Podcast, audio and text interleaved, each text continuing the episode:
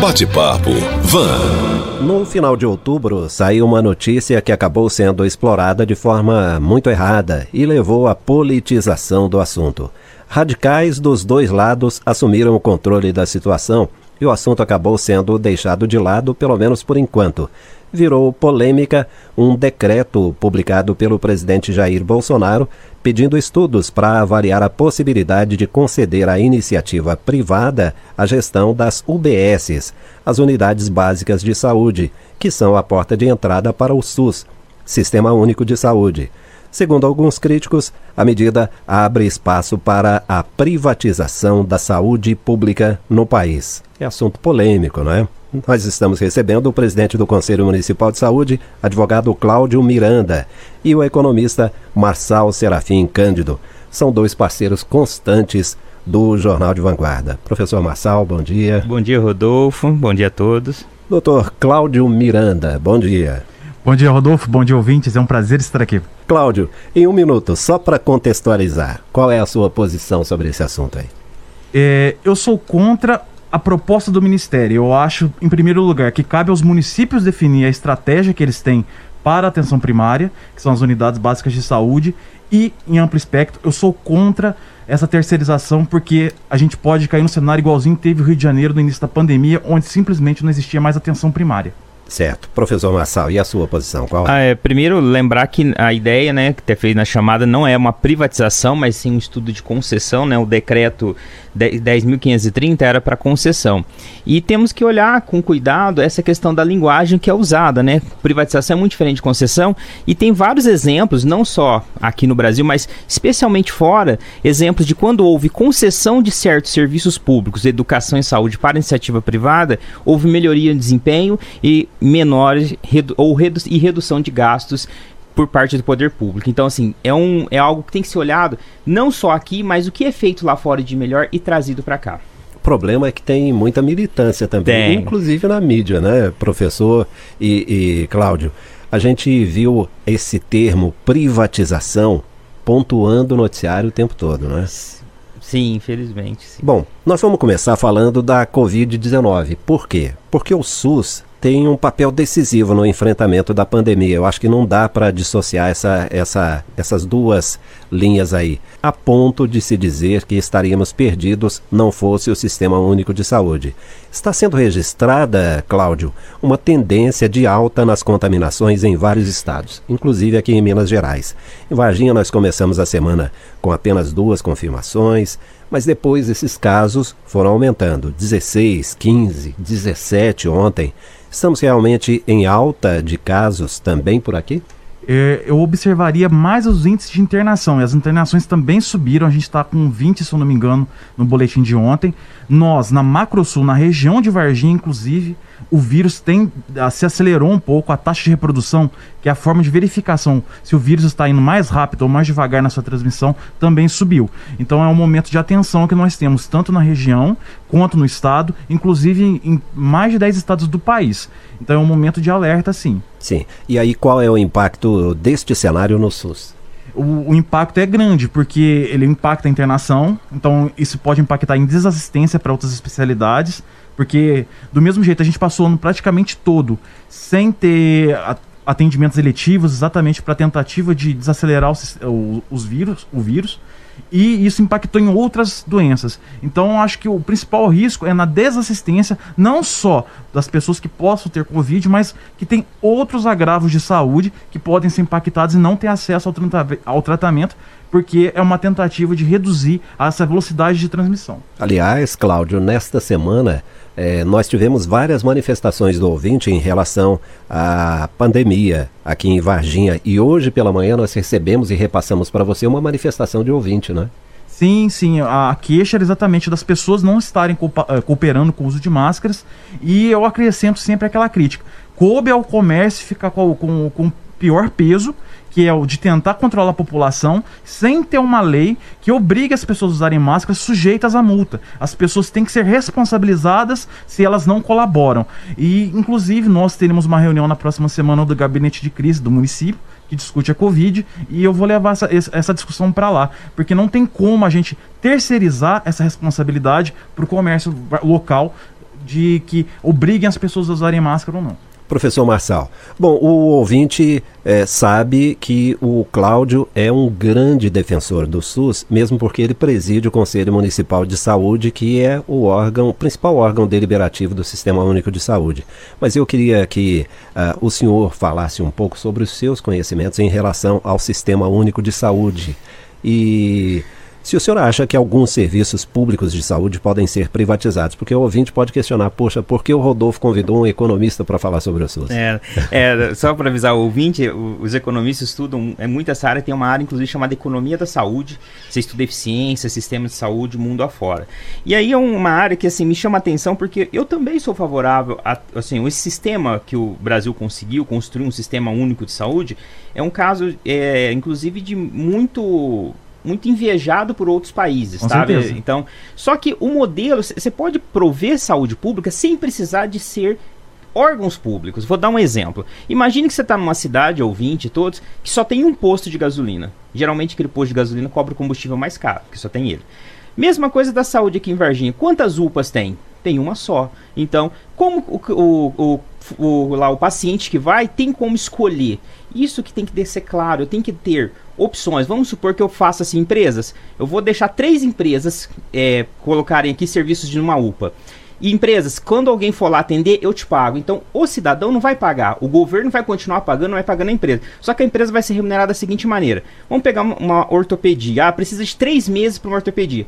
Empresas, quem conseguir entregar em menos de três meses a consulta, quem conseguir fazer a consulta em menos de três meses, eu te pago um bônus. Ó, empresas que conseguem em dois meses, eu te pago 150 a consulta.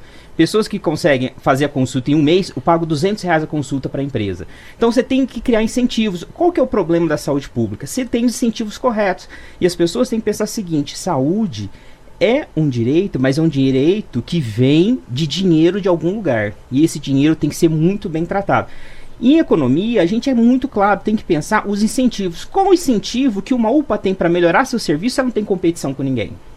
Então, em termos de posto de gasolina, quando você tem muitos postos de gasolina numa cidade, você tem competição, um posto vai querer atender melhor que o outro, baixar os preços. A mesma coisa para serviço. Só que as pessoas pensam que, por fato de ser um serviço sensível, saúde, educação, não existe um incentivo. Sim, existe incentivo em qualquer fato da vida. Nós tomamos decisões baseadas em incentivos. Ó, se eu tenho incentivo ganhar hora extra, Claro que eu vou, e a hora extra for um valor bom, eu vou trabalhar mais. Assim como na saúde, você não tem competição em agentes oferecendo serviço de saúde.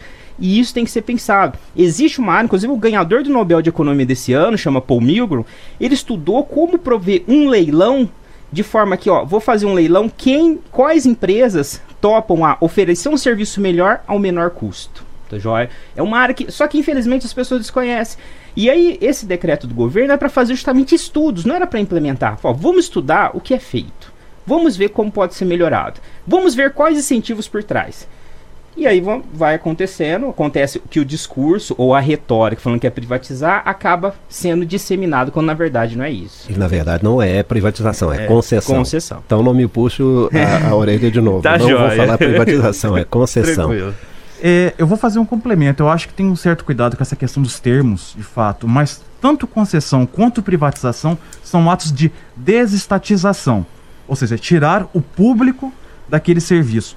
É, a discussão que nós estamos travando é sobre as unidades básicas de saúde, ou seja, o, o chão do SUS, a base, onde está, onde tem menos tecnologia agregada, porque a complexidade do SUS, atenção primária, as unidades básicas de saúde, atenção secundária, as especialidades, terciária, setor de, de cirurgias, etc., decorre de tecnologia empregada, né? Nesse ponto, o governo quer ter, ele quer terceirizar o, o, o- piso, onde é mais barato. É, eu acho interessante a gente discutir isso, porque. Já tem um setor na, na, na- administração que cuida disso, que é a regulação. Ela, inclusive, ela vai atrás dos players mais baratos. O problema é que disso decorre que, quando a gente tem um player mais barato, nem sempre ele vai querer prestar o serviço. Às vezes ele pode se, se- se questionar. Que é diferentemente se você tem um servidor. O servidor, por dever legal, ele vai ter que estar lá. Então a gente tem essa discussão. Essa, também a questão de custo. Eu tenho um pouco de, de receio de a gente começar a fazer incentivos da máquina ser, via, ser, ser viável. Hoje, no sistema atual, que já é um sistema que, que, já, que já prevê tanto esse tipo de incentivo, esse, essa busca pelo do, do serviço privado, a gente já tem esses problemas. Se você encontrar qualquer usuário do sistema de saúde, todos vão, vão, vão, vão questionar unanimemente que eles têm problemas quando eles querem acessar procedimentos especializados ou exames, que são todos que estão no setor terciário, da, ou estão com, com, o setor privado hoje. Né? Então a gente tende a piorar uma coisa que a gente já tem, que é, que é a atenção primária, que é baseado no território. Se a gente começar a abrir para terceiros prestarem, assim, vamos fazer concorrência, você desarticula o território. O que é o território? Aquela população que tem uma condição social, econômica e sanitária semelhante vai começar a desarticular, porque ah, eu vou no, no, lugar tal, eu vou no lugar Y. Por isso que é importante você pensar no território. E território, ah, tem um problema com o médico X ou Y. É por isso que o usuário do Sistema Único de Saúde ele participa desse processo. Ele reclama, ele tem um espaço para dar sua ordenação. É por isso que, inclusive, é tão importante ter o controle social no sistema único de saúde. Porque senão a técnica engole o usuário e o sistema se desarticula do mesmo jeito. E é entendeu? é para isso que existe o Conselho Municipal de Sim. Saúde. É? é? sobre esse ponto, né, o, é, foi falado, doutor Cláudio, sobre é, a questão da decisão da saúde. Aí, uma coisa que eu quero falar para os ouvintes é o seguinte: a decisão, a decisão das pessoas são decisões individuais. Se a pessoa quer uma saúde, a pessoa vai buscar saúde.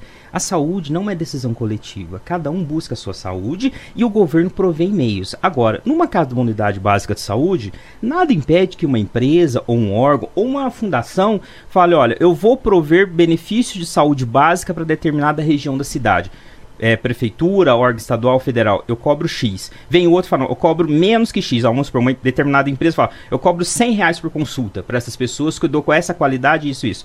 A outra fala, não, eu cobro 90. É a ideia que eu falei que o ganhador do Nobel de Economia desse ano, eu faço um leilão disso e consigo mais eficiência. Vocês, aqui o ouvinte, aqui, quem anda pela Fernão Dias, viu recentemente que o pedágio da Fernão Dias caiu de 2,40 para 2,10. Por que o pedágio da Fernão Dias é um dos mais baratos do Brasil? Porque o modelo de leilão foi o seguinte, olha, ganha concessão quem ofereceu o menor valor de pedágio. E aí conseguiu. A própria Dutra agora vai ter uma nova concessão, justamente. Fala, ah, Marcia, mas transporte é diferente de saúde? Não, todos têm custo. O que é diferente, claro, é o tratamento, a forma. Mas quando se trata a questão de saúde, torna-se algo muito pessoal, quando na verdade saúde é um bem como o outro. É um bem como individuais. Fala, vamos estudar modelo de saúde mundo afora. Eu vejo pouco um debate claro e honesto sobre isso. Fala assim, olha, vamos olhar o modelo de saúde do mundo em todos os países que têm modelo de saúde semelhante ao Brasil ou que implementaram modelos de parceria público-privada. E vamos trazer o debate, assim, o que, que eles erraram, acertaram e assim vai. É, eu acabei de receber aqui uma manifestação do João Carlos, lá do Sion. Ele está perguntando o seguinte, mas por que, que vocês estão discutindo essa questão de concessão, privatização do SUS?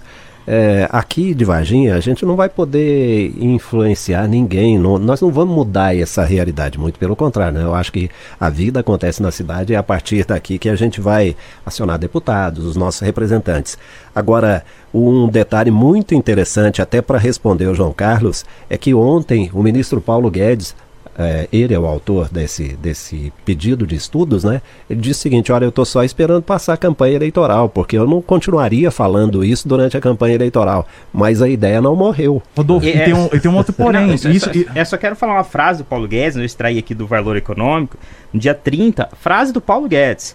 Seria, o Paulo Guedes falou, seria uma insanidade privatizar o Sistema Único de Saúde, disse ontem o ministro da Economia Paulo Guedes, notícia do Valor Econômico 3010. Então, o próprio ministro, a ideia não é privatizar, mas sim aumentar as opções de escolha, aumentar a qualidade. E para isso nós temos que estudar. Então, a decreto era uma, uma proposta de estudo, não tinha nada de decisão tomada. E, e, e, importante, toda política pública deve ser estudada antes. Nós acabamos de participar recente de, uma eleição e muitos candidatos fazem propostas sem estudo nenhum. Uhum. Então, isso é muito ruim. Então, ter um estudo. E a equipe do Paulo Guedes é uma equipe excelente, que tem lá pessoas muito boas para lidar com esses estudos. É, se você me permite só fazer um Sim, complemento, claro, por que, claro. que a gente está discutindo isso aqui para Varginha? Porque a gente tem um exemplo exatamente desse leilão que foi feito com a saúde.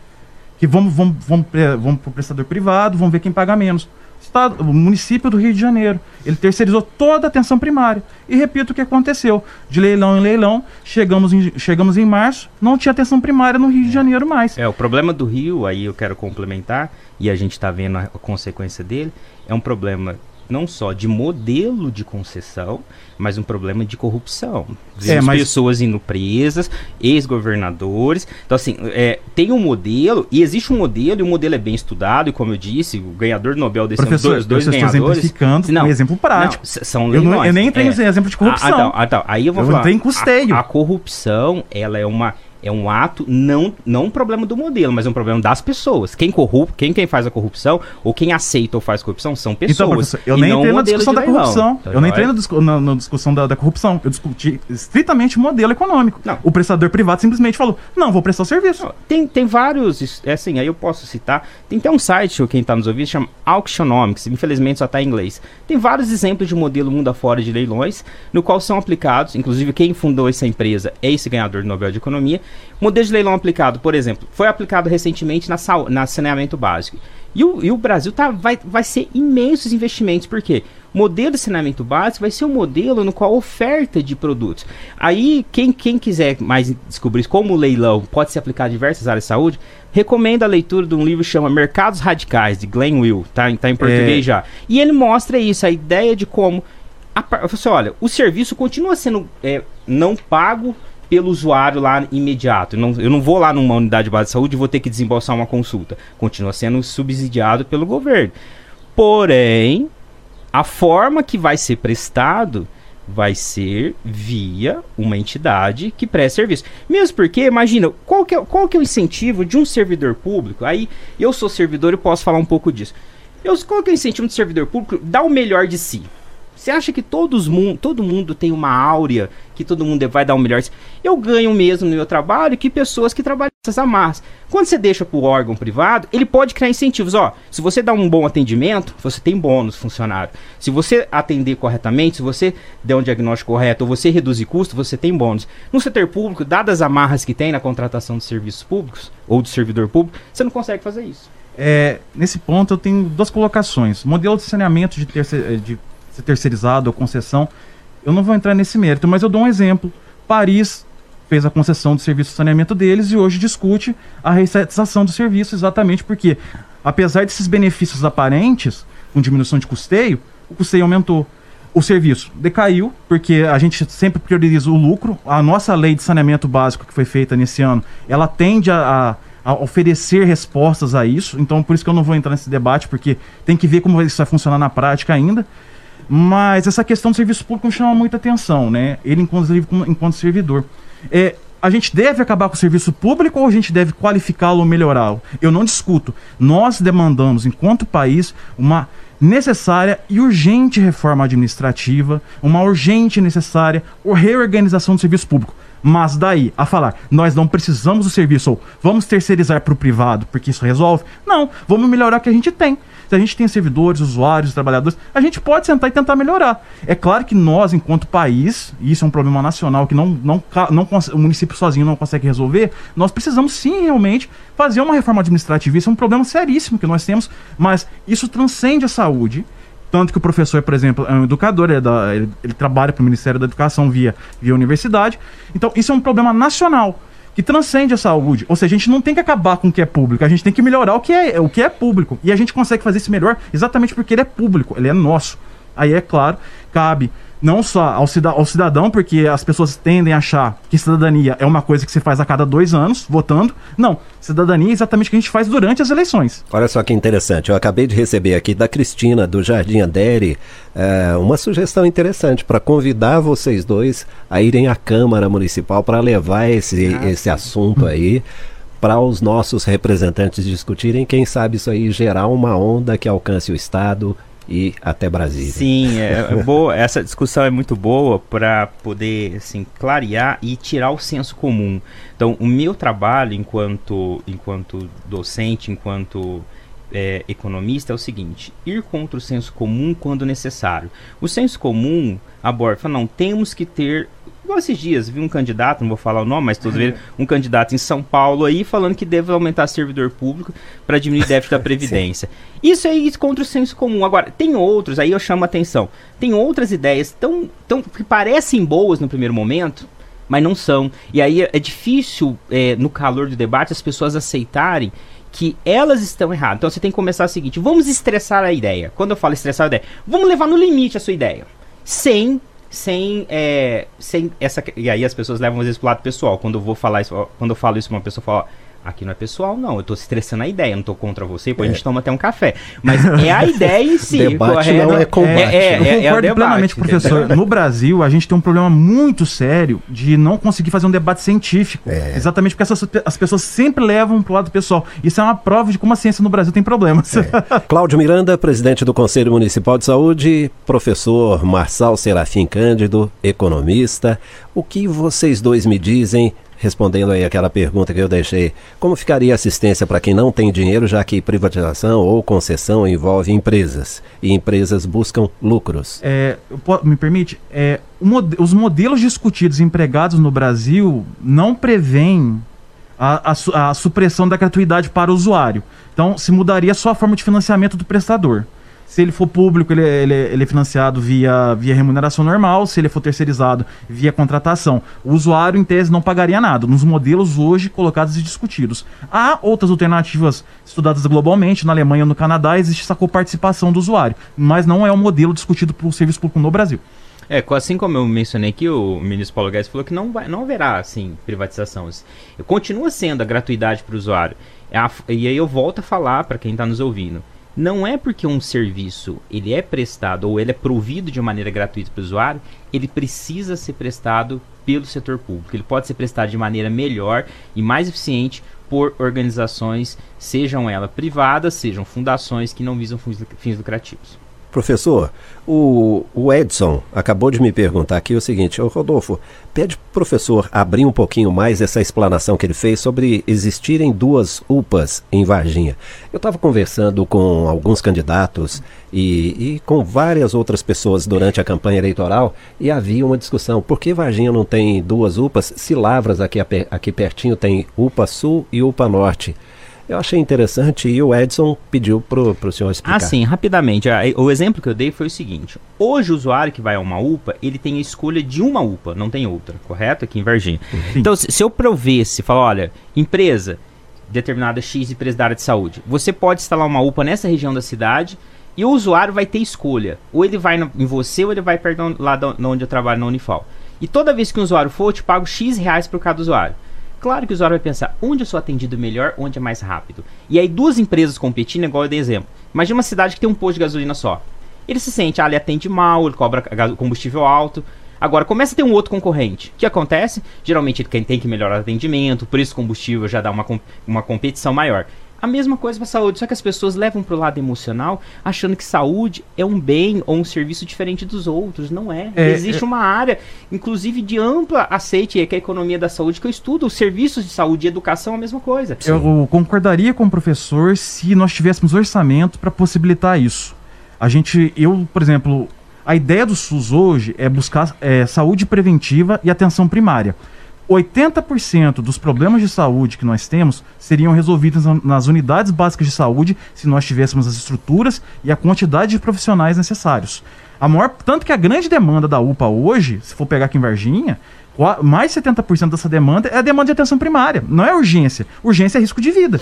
A gente não tem risco de vida. Não é 70% seria resolvido ali na atenção primária. Então, em vez de a gente gastar com o mais caro que urgência e emergência é o mais caro do sistema, então o orçamento nosso é finito, a gente não daria conta de fazer isso, é investir na atenção primária e fazer ela funcionar de forma adequada. Hoje, eh, se presume que uma, um município de Varginha deveria ter 70% no mínimo de atenção primária com a estratégia da saúde da família, que é aquela com os, com os, com os agentes comunitários de saúde, com médicos de família e comunidade. Hoje, nosso modelo de atenção primária, 52% só da cidade é coberto pela estratégia da saúde da família. Aí tem mais 10% que são os modelos tradicionais antigos. Então, a gente tem muito a caminhar para atenção primária, que é a mais barata e a mais eficiente. Sim. Olha só que interessante, mais uma manifestação de ouvinte aqui, a Luzia do, do Santa Maria. Ela está dizendo o seguinte: Poxa, que legal, parabéns aí para o professor Marçal, para o Cláudio Miranda. E interessante essa iniciativa do Jornal de Vanguarda façam isso também em relação ao transporte coletivo de Varginha, pedindo para a gente debater aqui a questão do transporte Seria maravilhoso. coletivo, prestação de serviço. Mas vamos encerrar, não temos mais tempo. Fica aí a sugestão da nossa ouvinte, a Cristina, lá do Jardim Andere, para a gente tentar levar essa discussão para a Câmara para ver se isso dá mais resultado ainda. Considerações finais, professor Marçal. É, primeiro agradecer Rodolfo, a equipe aqui da Vanguarda, o Cláudio por estar aqui comigo, por esse debate, essa construção. Acho que falta às vezes esse debate mais é, qualificado e parar um pouco com esse emocional que foi trazido quando foi publicado esse, esse, decreto e foi revogado no dia posterior. Isso. Foi assim, foi elevado pela emoção. Não, vamos colocar na mesa os pontos, os prós e contras de cada uma das escolhas. Cláudio? Breve menos emoção e mais razão. E, e sempre volto a falar: o SUS é um direito, lute por ele, sem luta não há direito que melhore. E é isso que tem que ser passado. Lembrando, né, como o Calil disse lá em Belo Horizonte, o, o SUS de BH é uma porcaria, mas é a melhor porcaria do Brasil. Então, é, a gente, é melhor a gente ter um sistema único de saúde nosso do que não ter nada. Então, vamos, melhor, vamos lutar para ele ser melhor, o melhor possível. Muito obrigado aos dois, bom dia, até a próxima. Eu acho que a gente vai ter muitas oportunidades bacanas para esse tipo de, de confronto aqui, tá confronto saudável. saudável. Né? Bom, para Luzia fica a nossa resposta aqui. A gente vai pautar, sim, um debate sobre o transporte coletivo. Bate-papo, Van.